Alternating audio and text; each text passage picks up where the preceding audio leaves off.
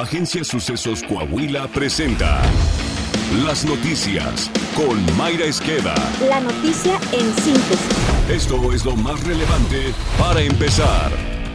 Los jóvenes que sustituyeron al Estado Mayor Presidencial para cuidar al presidente López Obrador y que formaron parte de la llamada ayudantía se convirtieron en nuevos servidores públicos sin experiencia que ahora ocupan cargos de dirección con salarios entre 80 mil y 166 mil pesos mensuales, reveló la revista Proceso. Desde que se creó la ayudantía el 1 de diciembre de 2018, Proceso encontró que 26 de sus integrantes han sido colocados en puestos clave de la Administración Pública Federal, así como en estados gobernados por Morena. La mayoría de ellos tiene el grado de licenciatura recién concluida y muy pocos cursan la maestría. No tienen experiencia en el ramo al que se les envía, pese a que la mayoría de los casos son directivos de área y hasta titulares de organismos. Uno de los nombramientos más controvertidos fue el de Octavio Almada Palafox, según Proceso, quien estudió psicología deportiva y ahora es titular de la Comisión Nacional de Acuacultura y Pesca, con un sueldo bruto de 166.912 pesos mensuales. Este joven permaneció apenas dos años con cuatro meses en la ayudantía y ahora desempeña un cargo para el cual no se preparó académicamente ni tuvo experiencia que sustentara su designación.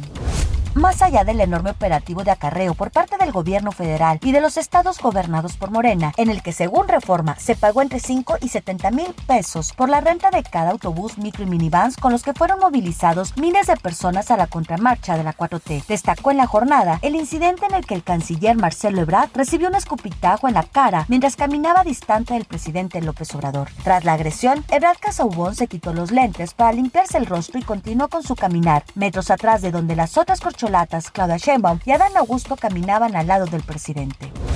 Y mientras el gabinete presidencial preparaba la movilización para la marcha de la 4T, la violencia en el país no cesó. En Jerez, Zacatecas, hombres armados atacaron un puesto de comida en la colonia Guadalupe en donde mataron a tres personas y dos más resultaron heridas. Entre las víctimas mortales se encuentra una mujer, en tanto que los dos heridos son menores de edad. En Tijuana, un comando secuestró a un hombre que se encontraba en una barbería. Tras chocar en la huida, los sujetos asesinaron a la víctima y lograron escapar. En Jalisco se registraron enfrentamientos y bloqueos que dejaron al menos dos muertos. De acuerdo con los primeros reportes, el enfrentamiento se dio entre elementos de seguridad de Jalisco contra presuntos delincuentes en donde los sicarios habrían utilizado una aeronave y drones explosivos para atacar a los efectivos. En Michoacán, un grupo armado ingresó a la propiedad de Hipólito Mora Chávez, el ex líder de autodefensas, para atacarlo, lo que dejó un saldo de dos fallecidos. También en Michoacán, un muerto y ocho heridos fue el saldo de una balacera registrada en las inmediaciones de la monumental Plaza de Toros de Morelia tras un concierto.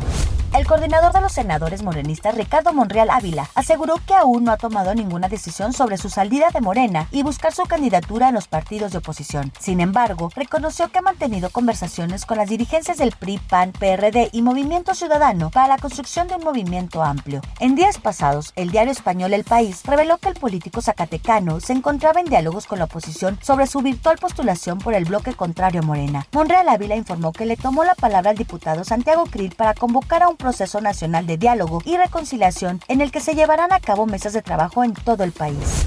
El mal momento que viven las empresas constructoras en México ha ocasionado que el valor de producción de las dedicadas al segmento de electricidad y telecomunicaciones se ubicara en agosto en 680 millones de pesos, el monto más bajo desde el 2006, de acuerdo con cifras reportadas por el Instituto Nacional de Estadística y Geografía. El socio de la firma de consultoría P21 Energía, Víctor Ramírez, declaró para el diario El Economista que ello se debe en medida a que hay muchos permisos que han sido rechazados por la Comisión Reguladora de Energía, que busca cualquier pretexto para no autorizar permisos de generación de energía a las empresas privadas. Por otro lado, criticó que la Comisión Federal de Electricidad, dirigida por Manuel Barlet, a pesar de contar con recursos, no hace inversión en obras para la transmisión ni en la distribución.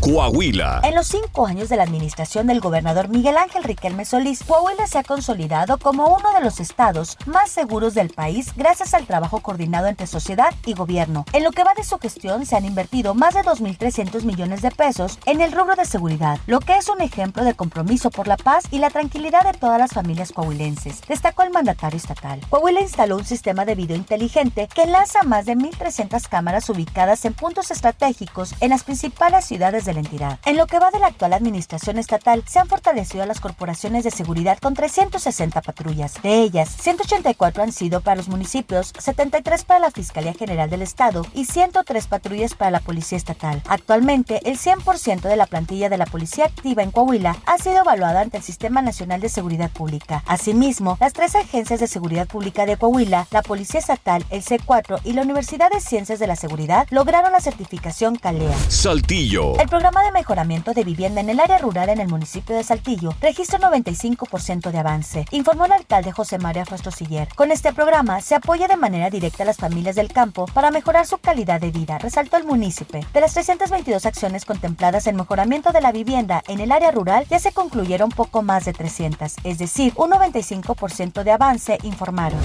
Deportes. Alondra Pérez, te escuchamos. Gracias, Mayra. Saúl El Canelo Álvarez explotó contra Lionel Messi porque a su juicio el futbolista limpió el piso con la playera tricolor. Este domingo circuló un video en redes sociales del vestidor albiceleste tras concluir el partido contra México, en la que se ve a su capitán sentado en una banca con una camiseta verde a sus pies, presumiblemente la que intercambió tras el partido con el Tri. ¿Vieron a Messi limpiando el piso con nuestra playera y bandera? Preguntó el boxeador en su cuenta de Twitter, a lo que después texteó que le pide a Dios que no me lo encuentre. Lionel Messi podría llegar a la MLS para integrarse al equipo Inter de Miami, propiedad de David Beckham. De acuerdo con Times Sport, tras la conclusión de la temporada europea con el PSG, Lionel Messi cerraría su carrera en Estados Unidos con un sueldo de hasta 50 millones de dólares. Síguenos en nuestro podcast Sucesos Coahuila y consulta todos los resultados de la semana 12 de la NFL. Está usted bien informado. Sucesos Coahuila. Síguenos en Spotify, Amazon Music, Apple Podcast, Google Podcast, YouTube, Facebook, Twitter e Instagram.